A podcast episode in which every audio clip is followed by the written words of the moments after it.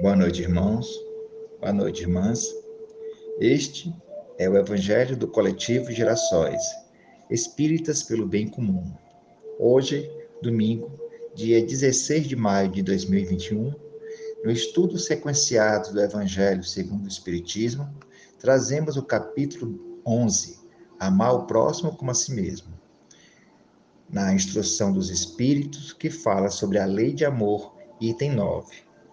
Antes, porém, pedimos à espiritualidade superior que nos ampare na leitura e nos comentários, e que a reflexão do Evangelho possa contribuir a cada dia para a nossa melhoria pessoal, para a nossa reforma íntima.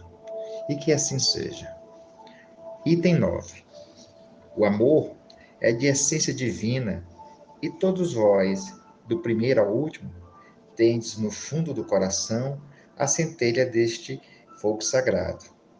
É fato que jamais haveis podido comprovar muitas vezes este, o homem, por mais abjeto, vil e criminoso que seja, volta a um ente ou a um objeto qualquer viva e ardente afeição, à prova de tudo quanto tendesse a diminuí-la e que alcança, não raro, sublimes proporções. A um ente ou um objeto qualquer, disse eu, porque há entre vós indivíduos que, com o coração a transbordar de amor, despendem tesouros desse sentimento com animais, plantas e até com coisas materiais, espécies de misântropos que, a se queixarem da humanidade em geral e a resistirem ao pendor natural de suas almas, que buscam em torno de si a afeição e a simpatia, rebaixam a lei de amor à condição de instinto. Entretanto, por mais que façam, não logram sufocar os germes vivais que Deus lhes depositou nos corações ao criá-los.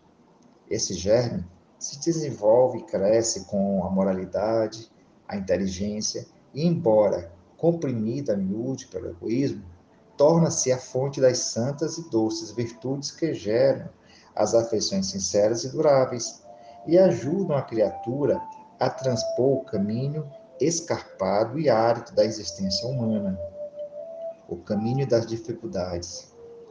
Há pessoas a quem repugna a reencarnação, com a ideia de que outros venham a partilhar das afetuosas simpatias de que são ciosas. Pobre irmãos, o vosso afeto vos torna egoístas. O vosso amor se restringe a um círculo íntimo de parentes e de amigos. Sendo-vos indiferentes os aos demais, pois bem, para praticar a lei do amor, tal como Deus o entende, preciso se faça que chegueis passo a passo a amar a todos os vossos irmãos indistintamente. A tarefa é longa e difícil, mas cumprir-se-á. Deus o quer. E a lei de amor constitui o primeiro e o mais importante preceito da vossa nova doutrina, porque é ela que um dia matará o egoísmo, qualquer que seja a forma sob que se apresente, dado que, além do egoísmo pessoal, há também o egoísmo de família, de casta, de nacionalidade. Disse Jesus: Amai o vosso próximo como a vós mesmos. Ora, qual o limite com relação ao próximo? Será a família? A seita? A nação? Não. É a humanidade inteira. Nos mundos superiores, o amor é recíproco. É que harmoniza e dirige os espíritos adiantados que os habitam. E o vosso planeta, destinado a realizar em breve sensível progresso, verá seus habitantes, em virtude da transformação social por que passará, a praticar essa lei sublime, reflexo da divindade. Os efeitos da lei de amor são o melhoramento moral da raça humana e a felicidade durante a vida terrestre. Os mais rebeldes e os mais viciosos se reformarão quando observar os benefícios resultantes da prática deste preceito. Não façais aos outros o que não quiserdes que vos façam. Fazei-lhes, ao contrário, todo o bem que vos esteja ao alcance fazeres. Não acrediteis na esterilidade e no endurecimento do coração humano ao amor verdadeiro. Ele, a seu malgrado, cede. É um imã a que não lhe é possível resistir. O contato desse amor vivifica e fecunda os germes que dele existem. Em estado latente dos vossos corações. A terra, planeta de provação e de exílio, será então purificada por esse fogo sagrado e verá praticados na sua superfície a caridade, a humildade, a paciência, o devotamento, a abnegação, a resignação e o sacrifício, virtude todas filhas do amor. Não vos canseis, pois, de escutar as palavras de João, o evangelista, como sabeis, quando a enfermidade e a velhice o obrigaram a suspender o curso de suas prédicas, limitava-se a repetir estas suaves palavras: Meus filhinhos, amai-vos uns aos outros. Amados irmãos, aproveitai dessas lições. É difícil praticá-las, porém a alma colhe delas imenso bem. Crede-me, o sublime esforço que vos peço. Amai-vos e vereis a terra em breve, transformada num paraíso onde as almas dos justos virão repousar. Fenelon, Bordeaux, 1861. Somos espíritas, somos espiritualistas, cristãos, evangélicos, muçulmanos, não importa qual é a nossa o nosso credo. Somos todos irmãos. A Terra passa por problemas os quais nos levam a pensar que não existe esperança. O Evangelho não foi trazido ao homem gratuitamente. O Espiritismo, a terceira revelação, além de confortar durante as dificuldades, nos mostram a esperança.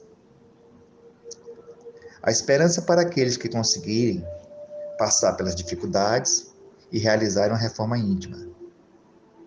A reforma contra o egoísmo, a reforma contra a vaidade, contra o orgulho, aquilo que nos faz pessoas menos agradáveis, ou que, em algum momento, nos faz sermos vítimas de nós mesmos.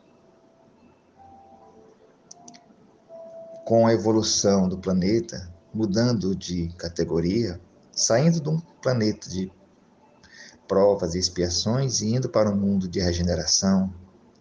Aqueles que não conseguirem modificar-se, aprender, não poderão reencarnar aqui por uma questão natural de afinidade com o planeta. Sei que é difícil nós conseguirmos acreditar diante de tantos problemas, diante de uma semana onde um Estado bombardeia uma cidade, matando inocentes.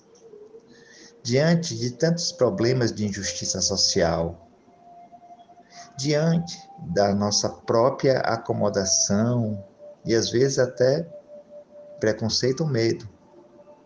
Pois muitas vezes alguém bate no vidro do veículo em que estamos e por medo não abrimos nem para ouvir o que ele tem a dizer.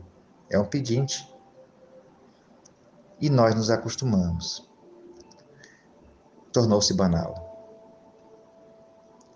Sabemos que é uma condição onde aquele espírito está atravessando de extrema dificuldade. Mas sabemos também que nós temos uma obrigação moral, a da tolerância, a do respeito, a da caridade. A primeira caridade é conosco compreender as nossas dificuldades para trabalhá-las e melhorar.